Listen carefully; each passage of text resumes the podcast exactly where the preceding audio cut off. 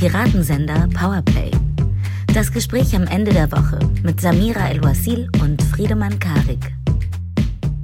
Hi und herzlich willkommen zu einer neuen Ausgabe Piratensender Powerplay. Wie ihr hören könnt, bin ich wieder da. Vielen Dank für die Genesungswünsche. Alles okay, mir geht's gut. Ich hatte nur einen kleinen Eingriff, aber es ist alles wieder im lindgrünen Bereich und umso mehr freue ich mich, wieder hier sitzen zu dürfen und mit dir, lieber Friedemann, wieder über die Woche laut nachdenken zu dürfen. Hi. Ich habe dich vermisst. Hi. Ich habe dich auch vermisst. Tom Hallett würde man natürlich ein fantastischer Gast war, mm, der sicherlich genauso wie Richard C. Schneider uns alle weitergebracht hat, aber mit dir ist es dann doch am schönsten. Aber wenn ich das lobenderweise so sagen darf, die letzte Ausgabe, ihr beide zusammen habt das wirklich ganz fantastisch gemacht. Ich habe mich darin sozusagen nicht vermisst und danke nochmal für das sehr aufschlussreiche Gespräch. Also ich habe es auch mit sehr viel Gewinn gehört. Und an dieser Stelle auch danke nochmal für eure Reaktionen auf die beiden letzten Interviews, mhm. die wir geführt mhm. haben. Die waren wirklich überwältigend positiv und rührend und bewegend und haben uns wirklich sehr gefreut. Also vielen, vielen Dank. Ja, es ist ja so, wenn man aus dem üblichen Format ausbricht, also Samira und Friedemann labern sich gegenseitig zu und man holt Leute äh, in den Podcast aus gegebenen Anlass, dann ist es natürlich auch immer ein Experiment. Mm, und ich glaube, dieses ist soweit geglückt. Und es hat uns sehr, sehr gefreut. Ähm, die Episoden wurden sehr, sehr oft angehört, geteilt. Es hat genau das erreicht, was wir wollten, dass wir alle uns ein bisschen besser aus guten Händen informiert fühlen. Äh, heute ist in dem Sinne eine reguläre Episode dazu gleich. Aber was uns auch enorm freut, ist, dass manche Städte für die Tour schon ausverkauft sind. Zum Beispiel ja. äh, in München, wenn ich richtig informiert bin. Mhm. Äh, Köln ist auf jeden Fall kurz davor. Hamburg, Berlin sind auch sehr gut besucht.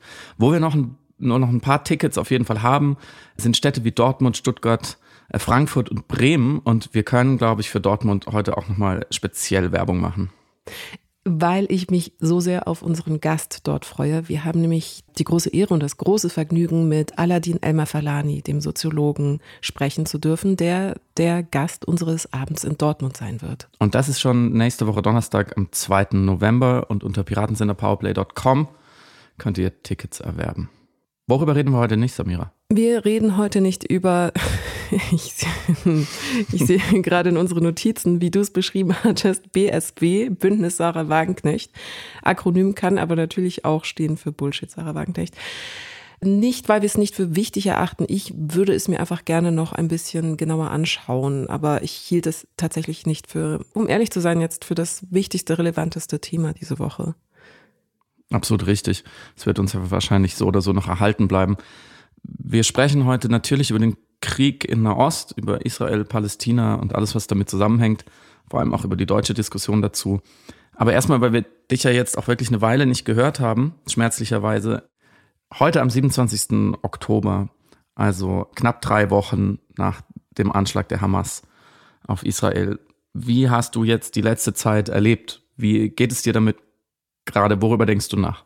Mm, am bemerkenswertesten, also im negativen Sinne, also am feststellbarsten, war für mich der Umstand, dass sowohl ich als auch alle meine Peer Groups um mich herum, meine Freunde und Familie auf der ganz verzweifelten Suche nach Einordnung und Umgang mit mhm. dem Krieg dort waren.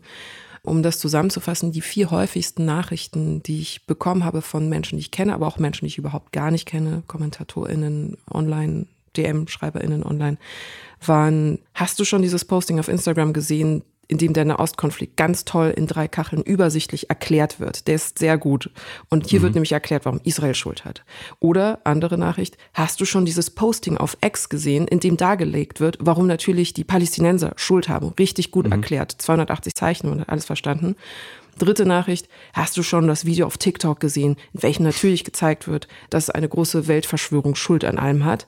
Mhm. Das war dann von Fremden, die mich dann irgendwie mit ihrem Antisemitismus belästigen wollten. Und Logisch. vierte Nachricht war, warum haben sich jene oder diese geäußert, warum haben sich jene oder diese nicht geäußert? Oder immer, also wirklich dann nur ein Satz, die Frage, hat sich schon Shakira geäußert oder so? Das nur, um zusammenzufassen, was die Eindrücke auf digitaler Ebene in Bezug auf den Krieg in Nahost waren. Und ich ridikulisiere das jetzt, ich mache das so ein bisschen lächerlich, aber im Grunde genommen, was ja drunter liegt, war diese unglaublich traurige Sehnsucht nach Vereindeutigung der Welt. Und mhm. darunter liegt natürlich einfach Konfusion, Angst, Sorge, Überforderung, Hilflosigkeit, Ohnmacht und nicht wissen, was man wie denken, fühlen soll in, diese, in dieser Situation. Und diese lange Antwort, um deine Frage zu beantworten, äh, wie erging es mir? Schlecht, traurig und überfordert. Wie war es bei dir? Ähnlich. Ich finde es sehr interessant mh, mm, und auch sehr zutreffend, wie du diesen Drang, also du hast gesagt, es ist eine Sehnsucht nach einer Erklärung oder nach einer Ordnung der Verhältnisse beschreibst. Mhm. Ich glaube, dass ähm, wenn man ein Stück wegzoomt, jetzt auf die viel zitierte Metaebene, also raus aus den eigentlichen Konflikten und aus den Inhalten ähm, und weg vom Kon Konkreten, dann stellt man, glaube ich, bei sehr vielen Menschen, wenn man sozusagen zugeneigt urteilen möchte, einfach eine Sehnsucht nach Frieden fest. Und zwar natürlich Frieden im konkreten Sinne, dass die Waffen schweigen, keine Menschen sterben, aber vor allem auch Frieden, ein interner Frieden, emotionaler Frieden, Frieden mit, mit der ungerechten Welt, mit der furchtbaren Welt, Frieden mit mhm. äh, Fragen und Konflikten, auf die man keine Antwort hat, ein Frieden vor allem auch mit den äh, vielen, vielen Dilemmata. Ähm, und es ist eine Binse, die aber, glaube ich, in diesen Tagen immer wieder wiederholt werden kann ähm, ein Dilemma ist ein Dilemma, weil es keine gute Lösung gibt oder manchmal gar keine Lösung. Mhm. Und ich glaube, dieser Konflikt, diese Frage steckt voller Dilemmata, die wir heute, glaube ich, auch so eins nach dem anderen äh, abarbeiten oder äh, uns anschauen werden.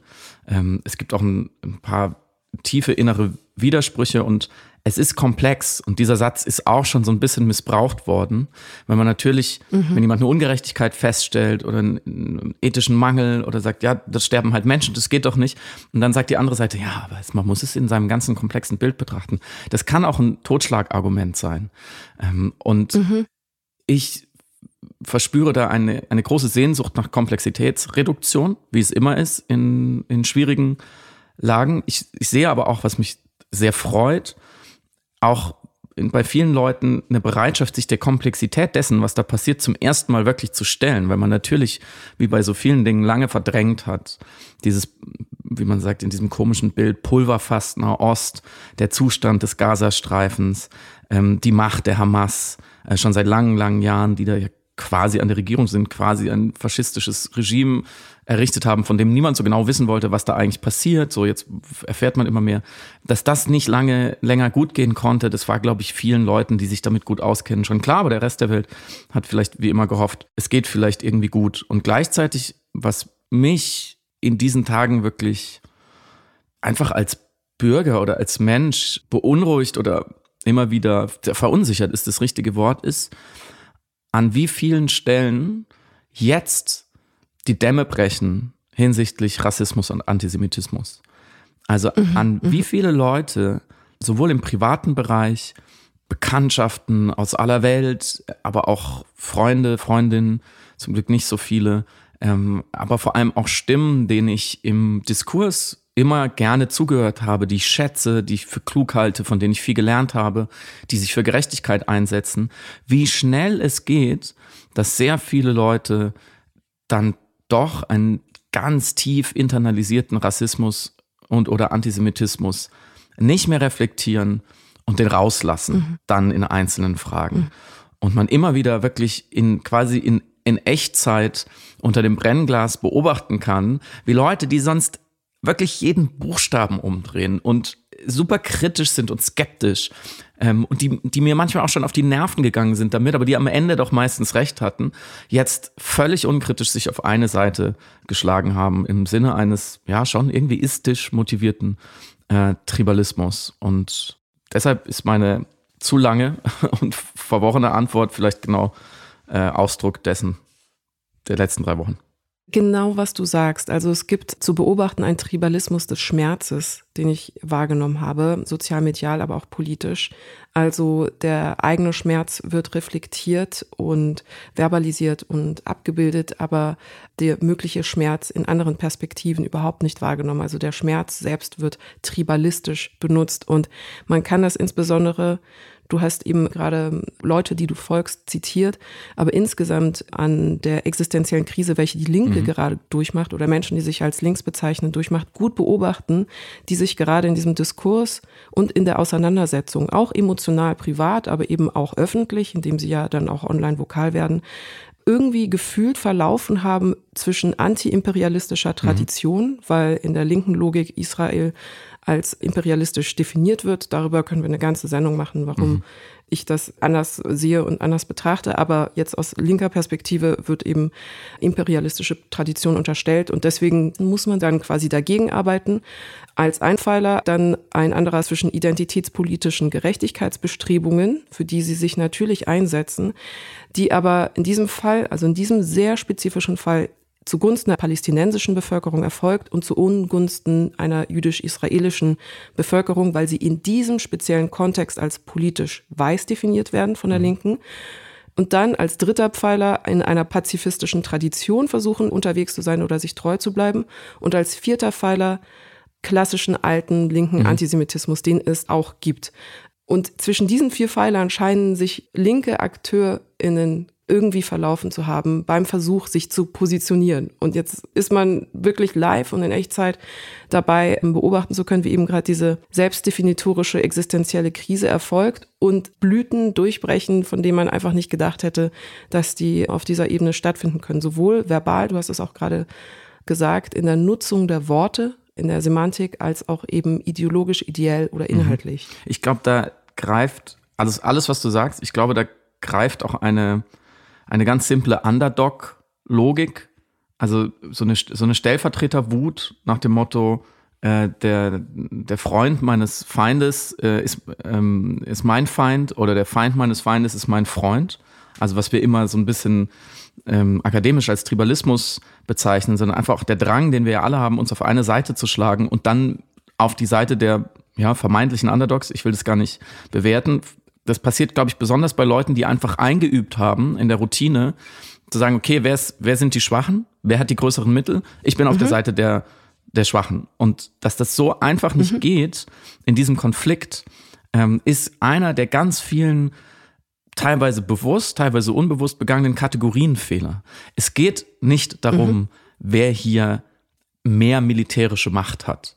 So kann man diesen komplexen Konflikt, in dem eine Terrormiliz mit allen Mitteln, die ihr zur Verfügung stehen, hervorragend finanziert aus dem Ausland, bestens ausgebildet und vorbereitet, jahrelang auf diesen Konflikt hingearbeitet wie die Hamas. Die, da kann man nicht sagen, ja, die haben halt weniger Kämpfer und weniger Geld als jetzt die israelische Armee. So, da, das ist eine von ganz vielen mhm. Unschärfen, wo man dem auf dem Leim geht. Genauso ist es einfach ein Unterschied. Und da so, so haarig das dann ist und so schlimm das manchmal klingt, aber man muss an manchen Stellen sich darauf einlassen zu sagen, okay, wir müssen unterscheiden, wir müssen die Kategorien präzise halten, sonst kommen wir nicht weiter. Es ist ein Unterschied, ob Terroristen geplant, gezielt Zivilistinnen überfallen, abschlachten und entführen. Auf die schlimmste, überhaupt nur vorstellbare und unvorstellbare Art und Weise oder ob die Armee eines demokratischen Staates kämpft, die sich dem Völkerrecht mhm. verantwortlich zeigen muss, die international gewissen Hebeln unterliegt, die beobachtet wird. Es ist ein Unterschied. So, und das muss man erstmal ganz kühl und rational feststellen. In der Bewertung, in der Ethik, das ist eine andere Frage. Und das ist der nächste Kategorienfehler, dass dann vermischt wird mit, ja, aber ein totes Kind ist ein totes Kind. Natürlich. Und in der, in, in der empathischen Sicht darauf müssen wir universell bleiben. Da muss, ist natürlich mhm. jedes tote Kind furchtbar und darf nicht passieren. Muss verhindert werden. Jeder tote Mensch, jedes Leid, jede Vertreibung, jede Unterdrückung. Aber in, in der Wahl der Mittel, wie es dazu kommt, gibt es Unterschiede. Und wenn wir die aufgeben, wenn wir hier in unserem sicheren, warmen deutschen Bettchen sitzen und sagen, naja, im Grunde ist es doch alles gleich, die sollen sich halt vertragen. So, das ist jetzt eine, so die, die kühle deutsche äh, Haltung nach dem Motto Pakt schlägt sich, Pakt verträgt sich.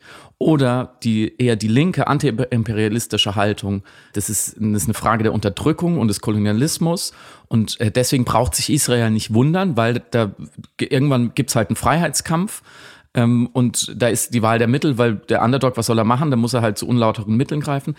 Das, so kommen wir nicht weiter. Wir müssen einmal mhm. uns trauen, ein, ein Wertesystem anzuwenden und zu sagen, es, es gibt Unterschiede und wir müssen in diesen Kategorien bleiben. Und Terror, so wie wir ihn da gesehen haben, kann niemals unter keinen Umständen, auf keinem Ort der Welt, von keiner Gruppe gegen keine Gruppe legitimiert werden. Wenn wir, wenn wir das nicht am Anfang einmal, diese Kategorie nicht einmal sauber kriegen und uns einigen, ab da finde ich, ist jede sinnvolle Diskussion dann auch schwer da weiß ich dann auch nicht mhm. mehr, wie ich mit Leuten diskutieren soll, die vielleicht super andere Argumente haben und ein großes Herz und die wirklich mitleiden mit den Opfern und so weiter und so fort. Aber wenn es an dem, an diesem ersten Moment schon so auseinandergeht, dann empfinde ich eher, ehrlich gesagt, ein großes Bedauern, weil dann ist der Diskurs kaputt. Es geht, geht für mich da nicht weiter. Und ich habe auch ein gewisses Mitleid mit Leuten, die immer für die Gerechtigkeit gekämpft haben und an ganz vielen Stellen auch zu Recht und die viel Gutes bewirkt haben, aber an dieser Stelle jetzt komplett falsch abbiegen und sich nicht dazu durchringen können, einmal grundlegend zu sagen, wenn Terroristen Zivilisten überfallen, vergewaltigen, bei lebendigem Leib, Leib verbrennen, dann ist es durch nichts zu legitimieren. Das muss immer am Anfang stehen. Mhm. Aber dieser Kategorienfehler, den du beschreibst, ist genau das Problem. Denn auf der Suche nach Eindeutigkeiten und dem Versuch dann sich in Anführungszeichen auf der richtigen Seite der Geschichte zu positionieren, rückt man immer ab auf ein binäres Einordnen mhm. dieser Welt. Du hast als Kategorien eben mächtig, nicht mächtig genannt. Also fast lumanianisch. Ne? Wer, wer sind die Starken, wer sind die Schwachen? Oder übersetzt, wer sind die Guten, wer sind die Bösen? Und da sind wir natürlich auch bei unserem narrativen Hirn, dass sich eben diese Vereindeutigkeit herbeimustert, herbeinarrativiert. Und das ist speziell in diesem Fall im Falle eines asymmetrischen Krieges wie diesem zwischen einem Staat, der eine Armee hat, bestehend aus uniformierten Menschen, die erkennbar sind als Militärpersonen dieses mhm. Staates und auf der anderen Seite Terroristen, die sich absichtlich unter die Zivilbevölkerung mischen und damit genau die Menschen gefährden, die sie mhm. zu vertreten vorgeben. Das ist speziell in diesem asymmetrischen Krieg noch schwieriger, in diese Vereindeutigung des Binären, des Guten, des Bösen, was auch immer, zu kommen, welche schon sowieso in jeder mhm. Kriegssituation sich verbietet, weil das so eine Art Kinderlogik ist. Aber hier wird es eben noch komplizierter. Und um sich dann dennoch positionieren zu können, um zu wissen, wo, wo stehe ich, äh, stehe ich richtig, werden diese Akteure dann plötzlich gleichgesetzt, werden die Kategorien so verschoben, die Parameter so lange hin und her gerückt, bis eine Überschaubarkeit mhm. herbeifabuliert wird und mit Verschieben dieser historischen Parameter oder auch der politischen Parameter eine mehr oder weniger fundierte, mehr oder weniger politisch oder moralische Einordnung möglich zu machen für die Personen, die so argumentieren. Mhm. Und da ist schon das Problem. Da es ist auch ein kognitives Problem im Umgang mit dem Krieg im Nahost. Und mir scheint, dass dann in diesem Kontext sehr viele Sachen vergessen werden in der Vereindeutigung. Es wird vergessen, dass beispielsweise es sich beim israelischen Staat um einen Ort handelt, der als einziges Land auf der Welt Jüdinnen und Juden Sicherheit bieten mhm. soll und kann und muss, als Konsequenz aus einem weltweiten Antijudaismus und Antisemitismus, der seinen mörderischen Höhepunkt im Holocaust fand. Es werden viele Sachen in diesem Kontext vergessen. Es wird vergessen, dass Jüdinnen und Juden beispielsweise weltweit auch nicht die israelische mhm. Regierung mhm. selbst sind. Es wird vergessen, auch auf anderer Seite sozusagen, dass äh, die palästinensischen Zivilistinnen und äh, Musliminnen weltweit nicht die Dschihadisten mhm. der Hamas sind, dass das zu unterscheiden ist. Es wird vergessen, dass man um die israelischen Opfer dieses unvorstellbaren Terrors, dieser unvorstellbaren Gewalt trauern sollte und zugleich über die palästinensischen Opfer die auch Opfer dieses Terrors der Hamas sind, trauern kann und sollte und dass das auch zugleich geht. Und diese sowohl als auch Situationen, die auch emotional und ideell absolut möglich und vertretbar und verbalisierbar mhm. ist, wird nicht zugestanden. Und ich glaube, aufgrund dieser, dieser Binärlogik, dieser Dichotomien, ähm, die eben aus diesem Wunsch des richtigen und falschen Stehens generiert werden, haben wir plötzlich dann diese kommunikative, diese politische Situation, also insbesondere im deutschsprachigen Diskurs, der entweder Schweigen ist, sich nicht äußern, sich nicht dazu verhalten, was, und darüber können wir auch gleich nochmal sprechen, etwas ist, das in einem Kommunikationsraum auch wahrgenommen wird. Wie legitim das ist, nochmal eine andere Frage und Diskussion. Oder in einen Missbrauch der Sprache sich dann übersetzt.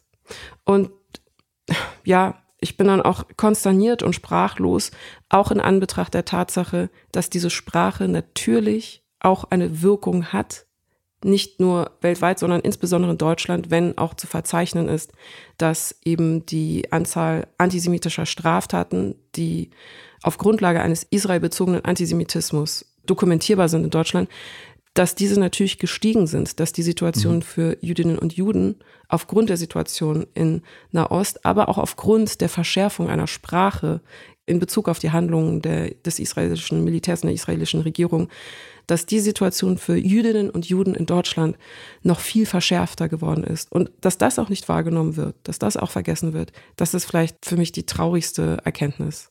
In dem Versuch, sich positionieren zu wollen, die jüdische Bevölkerung in mhm. Deutschland. Als Opfer dieser Positionierung vergessen mhm. wird. Lass uns gleich mehr über Deutschland sprechen, was sich hier gerade verändert, sowohl hinsichtlich antisemitischer Übergriffe, aber auch eines ähm, antimuslimischen Rassismus, äh, wo, glaube mhm. ich, viele Menschen, viel zu viele Menschen nur darauf gewartet haben, dass sie jetzt einen Grund haben, den auszuleben. Lass uns vor noch mal ganz kurz in dieser Asymmetrie verbleiben, weil ich, du hast mhm. es mir gerade noch mal so schön dargelegt, ähm, mir ist es noch mal anders klar geworden diese Asymmetrie äußert sich ja in einem Satz, der, glaube ich, aus, der, aus dem russischen Angriffskrieg auf die Ukraine übernommen äh, wurde, wo es äh, und jetzt übersetzt wurde, ähm, wenn es die Hamas nicht gäbe, die eine Kriegspartei, dann gäbe es keinen Krieg. Und wenn es die israelische mhm. Armee nicht gäbe, dann gäbe es kein Israel mehr. Weil Israel von Feinden umgeben ist und die Hamas mhm. auf Auslöschung aus ist. Die Hamas und die Hisbollah mhm ähm, islamofaschistische Terrormilizen haben ein einziges Ziel, und zwar Israel und alle Jüdinnen und Juden, die, die dort leben, auszulöschen. So. Das muss, diese Asymmetrie muss man feststellen. Die Asymmetrie in der Wahl der Mittel. Also, ich habe noch nicht mitbekommen, dass die israelische Armee jetzt ähm, sozusagen, ähm, um Gleichstand herzustellen, auch Geiseln entführt und sie in Tunnelsystemen hält. Oder diese Art von bestialischen, ins Internet gestreamten äh, äh, Foltereien und Abschlachtungen begeht. Das ist die nächste Asymmetrie. Trotzdem ist natürlich das verursachte Leid, wie ich vorhin schon gesagt habe, gleich. Ja, man kann Empathie mhm. nicht gegeneinander aufwerten. Mhm. Das geht nicht. Ähm, und wo meine Empathie hingeht, das habe ich ja auch nicht unbedingt unter Kontrolle. Und das ist auch richtig so. Das ist auch menschlich. Empathie sollte nicht steuerbar sein. Ich glaube aber, aus dem Dilemma oder den Dilemmata, die sich aus dieser Asymmetrie ergeben, zum Beispiel ganz konkret, äh, Israel muss sich schützen können vor dieser Art von Übergriffen, vor dieser Bedrohung. Sie müssen sich aber auch ans Völkerrecht halten und es ist keine Legitimierung wahllos jetzt Menschen zu töten. Das geht nicht.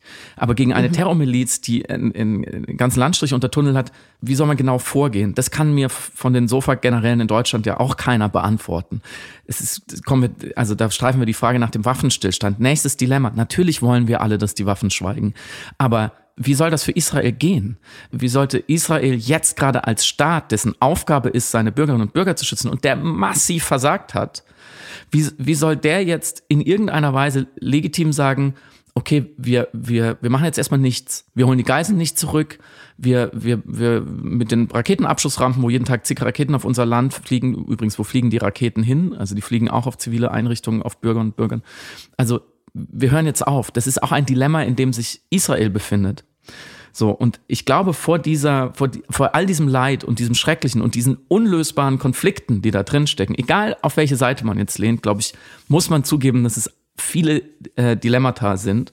Ich glaube, da greift sowas wie die normative Kraft des Schrecklichen. Also wir wollen mhm. dann aus, aus all diesem Schrecken, den wir nicht auflösen können, wollen wir trotzdem irgendwie eine normgestützte Haltung entwickeln. Und die einzige Möglichkeit, also wir haben natürlich mehrere Möglichkeiten, wir verdrängen das Schreckliche, dann haben wir kein Problem mehr. glaube, das machen auch manche Menschen von mir aus. Ähm, wir, wir biegen die Norm und sagen zum Beispiel, wo gehobelt wird, da fliegen Späne. Späne, so ist eben Krieg. Das einzelne Menschenleben zählt nichts mehr. Das wäre jetzt keine Haltung, die ich unterstützen würde. Oder wir ändern die Wirklichkeit und die Kategorien und versuchen diese Asymmetrie, die uns überhaupt in die Dilemmata bringt, auf eine Stufe zu heben. Also mhm. Leid ist gleich und unfassbar viel. Also muss es auch gleiche ver vergleichbare Quellen geben. Und dann kommen wir nämlich genau zu dieser Ungenauigkeit der Sprache oder zu den missbrauchten Begriffen, die du gerade angesprochen hast, wie zum Beispiel, und das wären jeweils wirklich einzelne Episoden, das zu klären, aber da gibt es auch sehr gute Quellen online, zum Beispiel Genozid, Besatzung und mhm. Apartheid. Diese Begriffe sind mhm. gerade in Deutschland, gerade auch äh, im linken Milieu, sehr verbreitet, schon seit Jahren. Das ist jetzt nichts Neues. Und diese Begriffe zeigen natürlich in, zum Beispiel bei Besatzung und Apartheid eben diesen gewissen Anti-Imperialismus. wenn ich sie benutze, dann stelle ich mich natürlich auf eine Seite in diesem Konflikt. Genozid ist jetzt neu. Und bei all diesen Begriffen würde ich einfach mal empfehlen, sie in Ruhe zu googeln. Und gerade bei Genozid die Begriffsgeschichte nochmal nachzulesen von zwei jüdischen Juristen, die im während bzw. nach dem Zweiten Weltkrieg eine neue Rechtskategorie erfinden mussten für die Shoah, für den massenhaften Mord an Juden. Allein deswegen wäre ich in der Konnotation sehr, sehr, sehr vorsichtig, hier diesen Begriff zu benutzen, auch noch aus vielen anderen Gründen mehr. Diese Begriffe sind wissenschaftlich definiert, sie sind historisch konnotiert und ich glaube, sie treffen alle wirklich nur im geringsten, wenn überhaupt nicht zu. Und trotzdem natürlich sind sie Mittel, um diese Asymmetrie aufzulösen. Weil wenn es wirklich so wäre, dass Israel ein ähm, Apartheidsstaat ist, den Gazastreifen seit Jahrzehnten besetzt hat und jetzt einen Genozid durchführt, was passiert mhm. dann? Mhm. Auf einmal levelt sich das Verhältnis dieser Asymmetrie und die Dilemmata werden viel schwächer, weil dann, wenn das wirklich so wäre, müsste die internationale Staatengemeinschaft sofort einschreiten und Israel zurückhalten. Und alles wäre viel einfacher. Alles wäre viel einfacher. Es ist genau wie du sagst, sobald das Wort Genozid tatsächlich eine Legitimierung in der Anwendung hätte, wäre der Terror der Hamas dann gerechtfertigterweise ein Akt mhm. des Widerstandes. Das ist ja eben der Anfangstake gewesen von schrecklichen Menschen, zu sagen, das ist ein total legitimer Widerstands, eine Widerstandshandlung. Mhm. Das ist kein Terrorismus, sondern das ist zum Selbstschutz. So, das funktioniert aber in der Logik nur, wenn man eben vorher definiert hat, dass es diesen großen Antagonisten gibt, die Form von Israel, der einen Völkermord buchstäblich verübt. Und das Spezifische an der Definition des Genozids, unabhängig auch von der Begriffsgeschichte, und unabhängig auch von der sehr klaren juristischen Definition ist, dass inhaltlich, um eine Handlung als Genozid charakterisieren zu können, die Dimension einer gruppenbezogenen Mordabsicht mhm. notwendig ist. Also es gibt wirklich eine, wie du gesagt hast, sehr eindeutige Definition. Die Schwierigkeiten sind eher die Absichten zu erheben beziehungsweise festzustellen, ob eben eine gruppenbezogene Mordabsicht da ist. Aber alleine der Umstand, und ich weiß, diese Frage oder diese Auseinandersetzung wirkt in Anbetracht der Ereignisse ein bisschen rabulistisch oder vielleicht auch zynisch. Aber die Frage, die sich hier stellt und die völkerrechtlich relevant ist, ist, wird durch die Handlungen Israels, die eine Reaktion auf den Terrorismus der Hamas sind, wird die palästinensische Zivilbevölkerung systematisch in lebensbedrohliche Zustände gebracht, weil die israelische Regierung daran interessiert ist, die Palästinenser als Gruppe zu töten, zu vernichten. Ist das ihr ideologisches und oder politisches Interesse? Dann wäre es der Definition nach ein Völkermord, ein Genozid. Dieser Vorsatz muss nachgewiesen und belegt werden. Alleine, wenn ich das mhm. ausspreche, mhm. alleine das darüber nachdenken, versetzt mir, um ehrlich zu sein, schon Schauer, wenn wir tatsächlich wie aus dem rechten Playbook dazu mhm. übergehen, Täter-Opfer-Umkehrungen zu übernehmen und laut darüber nachzudenken, ob der Staat, der gegründet worden ist für ein jüdisches Volk, das das historisch größte Opfer eines Genozids geworden ist, politisch eine Situation hergestellt hat, dass diese wiederum eine gruppenbezogene Mordabsicht in Bezug auf eine andere Gruppe aufleben lassen und einen Völkermord an anderen Menschen verüben wollen, mit der Absicht, die palästinensische Bevölkerung zu töten. Das ist in dem Wort Genozid mit drin und dessen muss man sich bewusst sein, wenn man es nutzt. Man sagt, die Israelis wollen systematisch alle Palästinenser vernichten. Und ich, also ich, da, da komme ich dann auch in mein Denken ans mhm. Ende, beziehungsweise da komme ich auch an, an Ende meiner, meiner Sprache und meiner, also Nachvollziehbarkeit. Denn Menschen insbesondere, die auch sehr sprachsensibel, sprachkritisch sind, benutzen dieses Wort dennoch, müssen sich also über die Konnotationen, die historischen ohnehin, aber auch eben die ideellen Konnotationen gewahr sein und müssen sich gewahr sein, dass sie natürlich dann auch eben antisemitische, israelbezogene antisemitische Narrative hier reproduzieren. Eine alte Taktik aus dem rechten Playbook ist, eine alte Strategie ist, die Handlungen der israelischen Regierung in die Nähe des Nationalsozialismus mhm. zu bringen, Beispielsweise zu sagen, sie machen einen neuen Holocaust mhm. oder sie bauen dort KZs für die PalästinenserInnen und so weiter, um ihre Handlungen noch schlimmer wirken zu lassen, denn sie als Opfer des Nationalsozialismus mhm. müssten es mhm. ja noch besser wissen, wie schlimm das ist, was ihnen angetan worden ist, und sie reproduzieren es jetzt an eine andere Bevölkerungsgruppe und erzeugen als ehemalige Opfer neue Opfer. Das heißt, der Vorwurf der damit einhergeht, mit dieser Konnotation des Genozids, ist quasi ein noch schwerwiegenderer und noch strategischerer. Und deswegen, ja, ich bin dann immer ein bisschen entsetzt und schockiert, wenn ich, äh, wenn ich diese, diese, diesen Missbrauch der Sprache tatsächlich sehe. Zuletzt haben wir es gesehen bei Fridays for Future International, die das auf ihre mhm. Kacheln gepackt hat. Einerseits gesagt hat, wir werden alle durch Western Media gebrainwashed, die alle unterstützt werden von Regierungen, die wiederum unterstützt werden von Israel, was natürlich auch ein antisemitisches Narrativ ist, der großen israelischen Weltverschwörung, die mit der Medienlobby zusammenhängt und irgendwie eine große Gehirnwäsche an uns vornimmt. Und auf den den späteren Kacheln bleibe und dann eben zu sehen, Israel begeht einen mhm. Genozid. Und was sie damit sagen ist, Israel tötet oder die israelische Regierung will, dass es keine palästinensischen Menschen mehr auf der Erde gibt.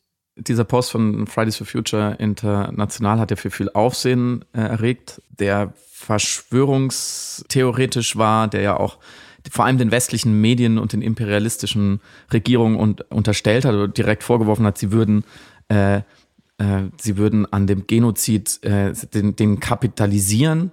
Also es gäbe ein, in, in der gesamten mhm. westlichen Welt ähm, ein, eine Absprache, eine Verschwörung dafür, ähm, wir würden konstant belogen werden von unseren Medien, die würden eben an diesem Genozid teilnehmen, indem sie PalästinenserInnen äh, äh, strategisch dehumanisieren.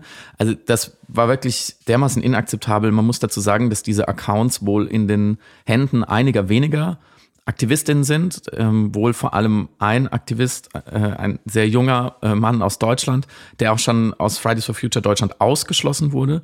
Deshalb, nichtsdestoweniger, muss natürlich eine Organisation, eine weltweit tätige Organisation wie Fridays for Future, die ja inzwischen wirklich eine Institution sind, die gehört werden, die großen Einfluss haben, nicht nur auf junge Menschen, sondern auch, äh, aber auch dort, die müssen natürlich schleunigst gucken, dass sie jegliche antisemitische, verschwörungserzählerische Auswüchse ähm, auf welchen Accounts auch immer unterbinden. Ich kann mir, weiß nicht genau, wie man das jetzt macht, ähm, rein technisch, aber das darf auf gar keinen Fall so weitergehen. Sonst diskreditiert sich die Bewegung, mhm. auch wenn es vielleicht ungerecht mhm. ist, weil es wirklich nur einige wenige sind, die diese Accounts sozusagen gekapert haben. Aber sonst diskreditiert sich die Bewegung. Die Klimagerechtigkeitsbewegung darf auf gar keinen Fall diesen aggressiven Antisemitismus ähm, verbreiten.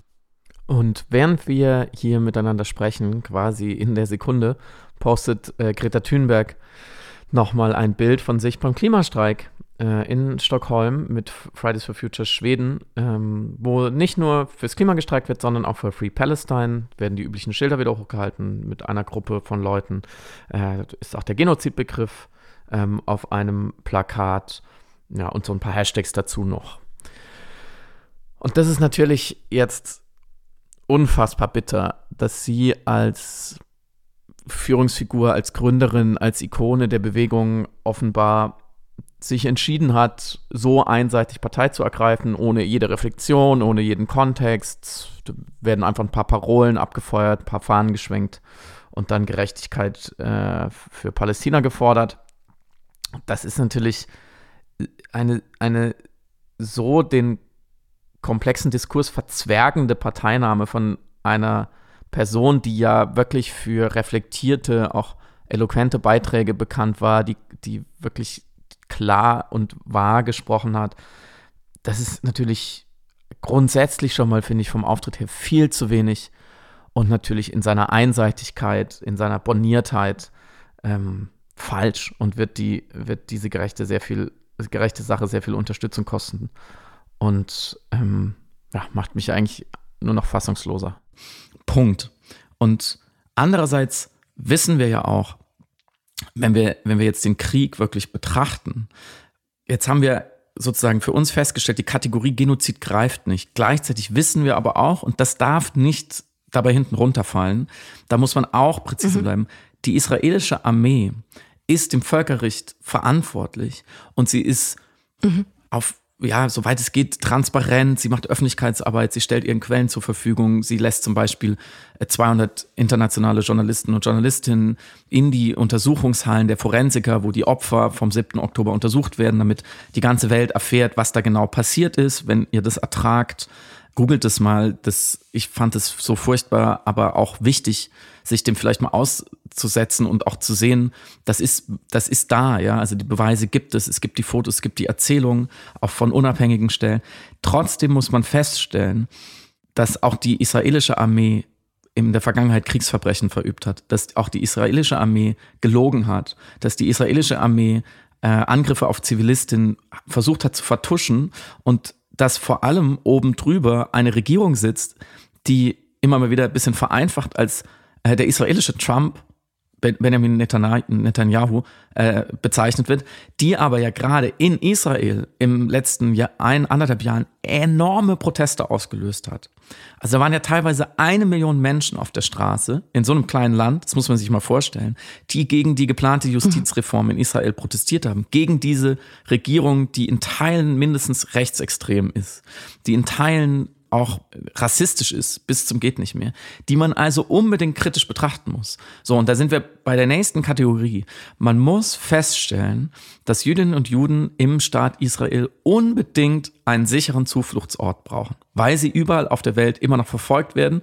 Und wenn dieser Staat nicht stark und nicht wehrhaft und international protegiert wäre, dann wäre er relativ schnell ausgelöscht mit furchtbaren Konsequenzen. Punkt. Das ist die eine Kategorie. In der Frage, wie dieser Staat gerade geführt wird, darf man hochgradig kritisch sein, muss man hochgradig kritisch sein.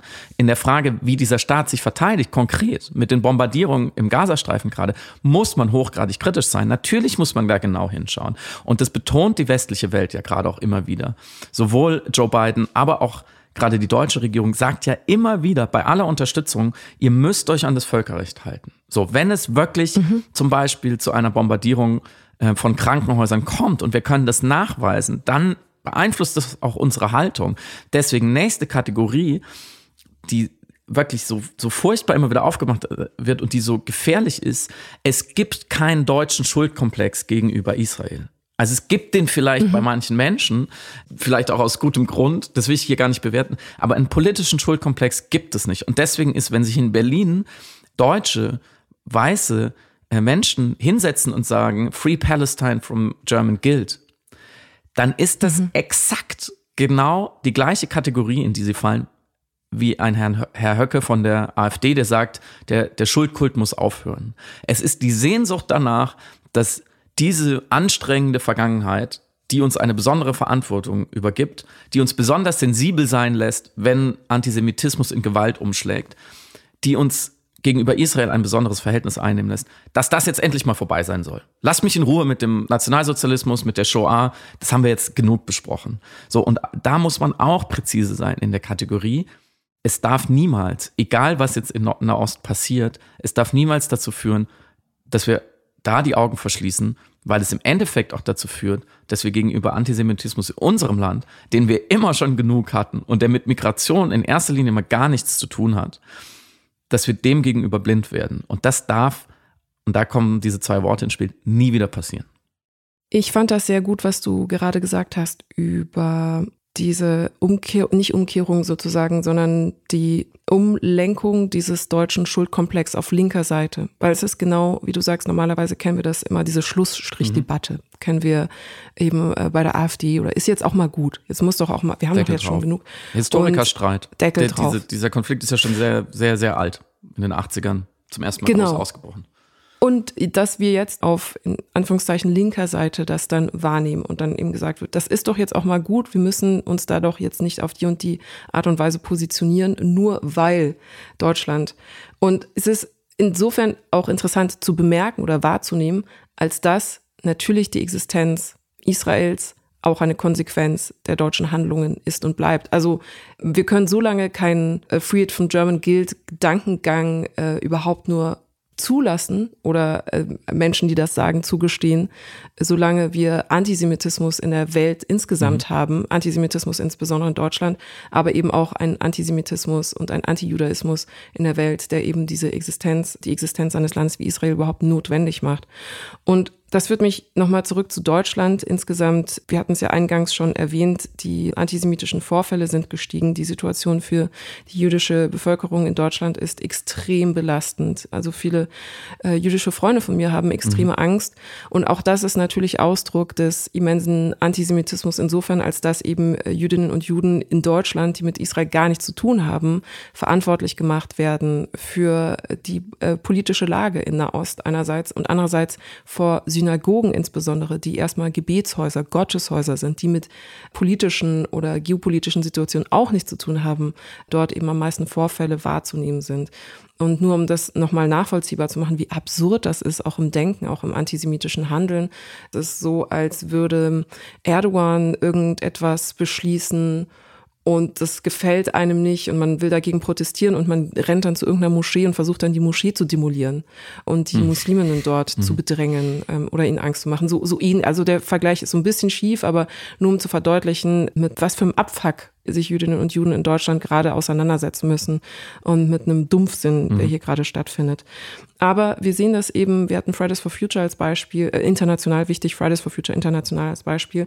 Wir sehen das aber auch auf anderer Ebene, wenn zum Beispiel der Chef der Münchner Sicherheitskonferenz, Christoph Heusken, im Gespräch mit Dunja Hayali in der Nachrichtensendung heute versucht, die Aussage von US-Generalsekretär Antonio Guterres zu unterstützen, der ja gesagt hatte, diese Aktion, übrigens das Wort Aktion in dem Kontext auch sehr bemerkenswert, also zu sagen, dass die terroristischen Angriffe der Hamas, der eigentlich ein Großangriff auf die israelische Bevölkerung war, als aktionsverniedlichen, ist auch nochmal ein eigenes Level an Sprachüberführung. Aber der versucht hat eben diesen Terrorangriff der Hamas zu relativieren, indem er gesagt hat, na gut, aber es ist ja in keinem luftleeren Raum entstanden.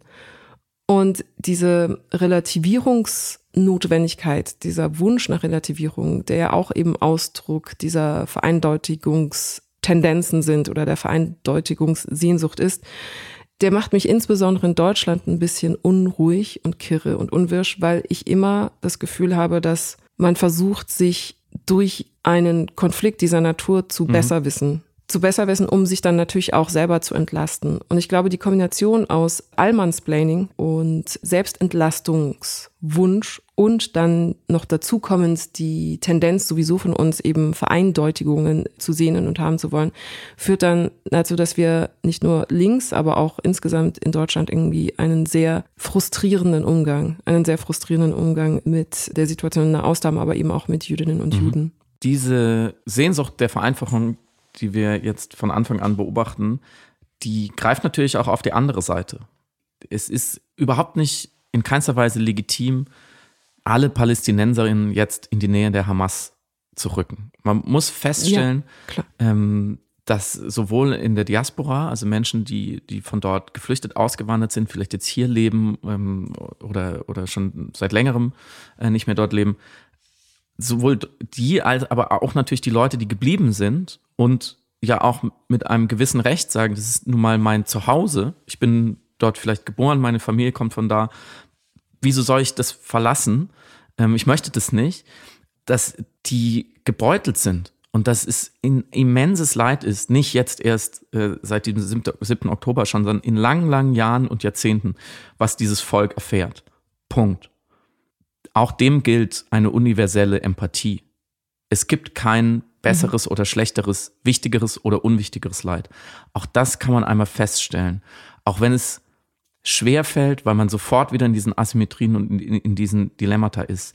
Aber um es vielleicht mal produktiv zu machen, was ich mir wünschen würde, ist, dass die Parole Free Palestine dass man sich mal ein, einmal fragt, bevor man sie unterschreibt, weil sie gut klingt und ihre Berechtigung hat und weil Menschen darunter leiden, dass sie nicht frei sind, aber man sich einmal fragt, von was soll Palästina genau befreit werden?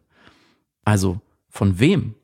Denn Stand heute, glaube ich, und das muss man genauso schonungslos feststellen wie viele andere Dinge, ist Palästina, ist der Gazastreifen in der Gewalt, man kann sagen, in der kollektiven Geiselhaft der Hamas, die Menschen als Schutzschilde mhm. benutzen, die mhm. zivile Einrichtungen als Schutzschilde benutzen, die ihre Tunnelausgänge äh, absichtlich in Schulen, Moscheen, Krankenhäusern äh, bauen, damit es eben den Israelis schwerer ist, da ohne zivile Opfer zu bombardieren. Was ich jetzt hier wieder nicht in Schutz nehmen will, aber man muss einmal einfach abgegrenzt sagen, dass eine Kraft, eine Macht, ein Regime mit Methoden und Einstellungen, mit Auslöschungsfantasien und Auslöschungspraktiken, wie der islamische Staat dort herrscht.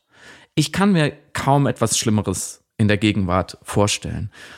Und die natürlich ihre Kraft auch daraus schöpfen, dass es den Leuten da nicht gut geht. Natürlich ist Unterdrückung, Ungerechtigkeit, Armut, mangelnde Bildung, äh, schlechte Lebensbedingungen, natürlich ist es immer ein Nährboden für Terrorismus. Das kann man ja jetzt mal ganz abstrakt gesprochen feststellen. Wie sollte das Gegenteil wahr sein?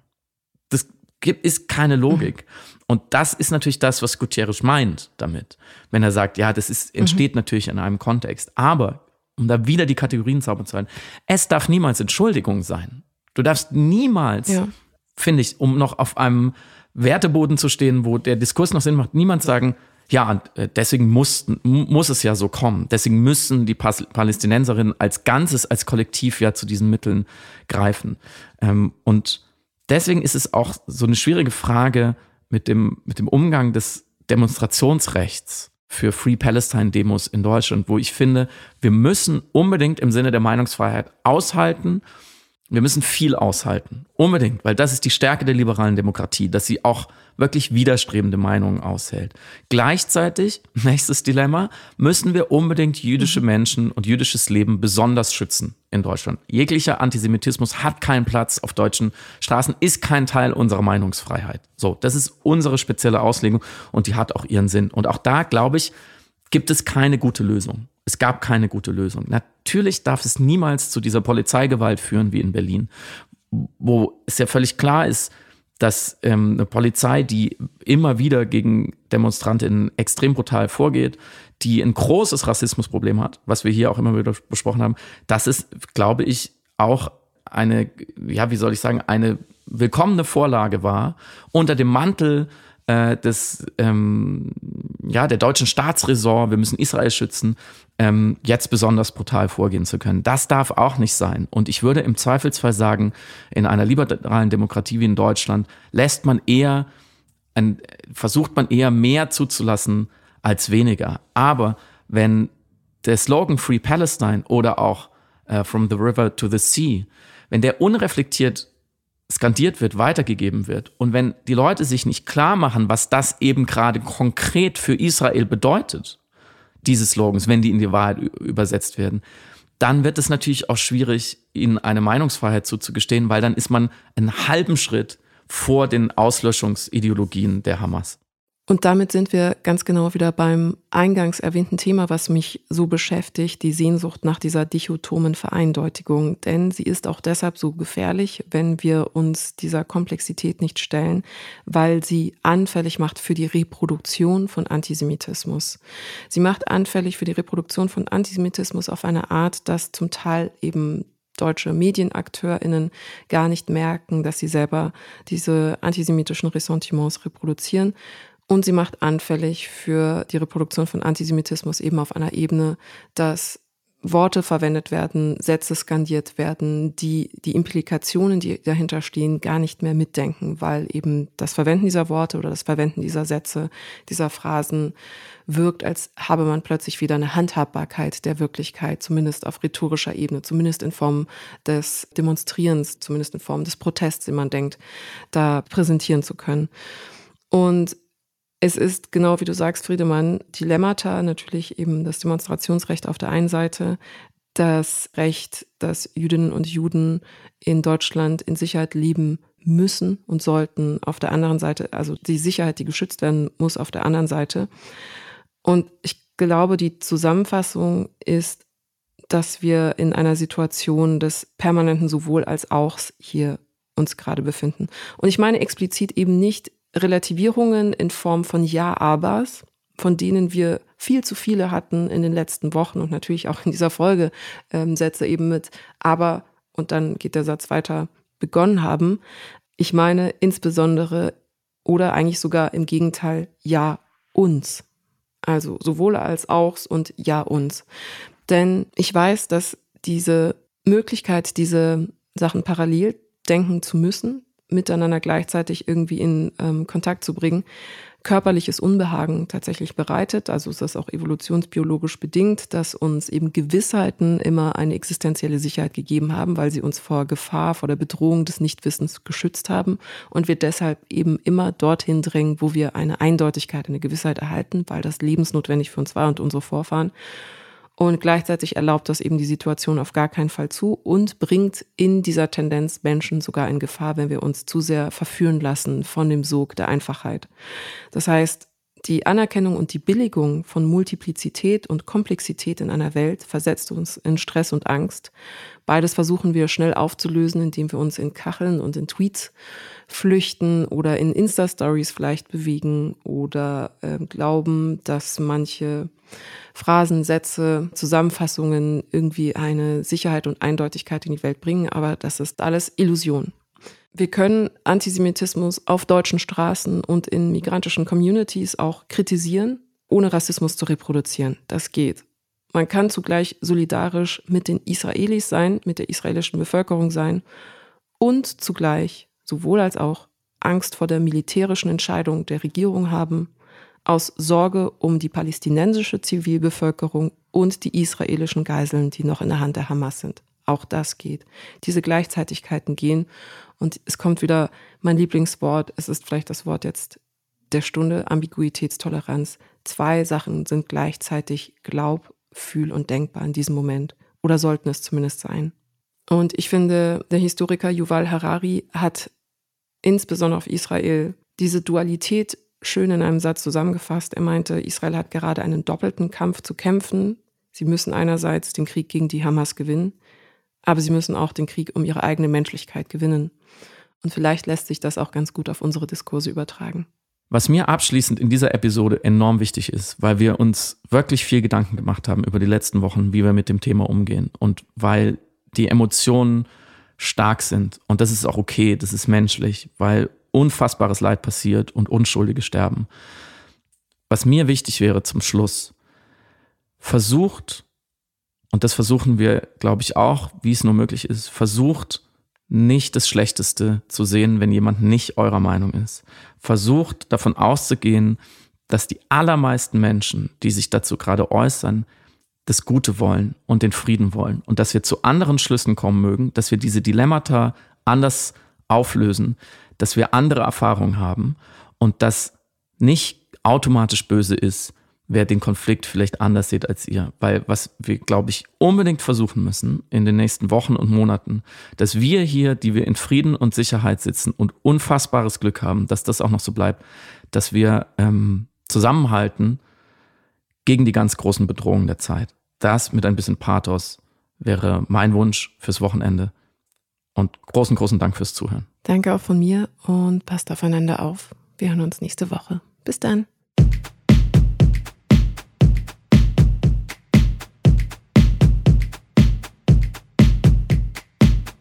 Du hörst Piratensender Powerplay. Das Gespräch am Ende der Woche mit Samira El-Wasil und Friedemann Karik. Piratensender Powerplay ist eine Produktion von Stereotype Media in Kooperation mit Yam Yam der unsichtbaren Tupperbox für den diskreten Foodie. Du möchtest Yam Yam zwei Wochen lang kostenlos testen?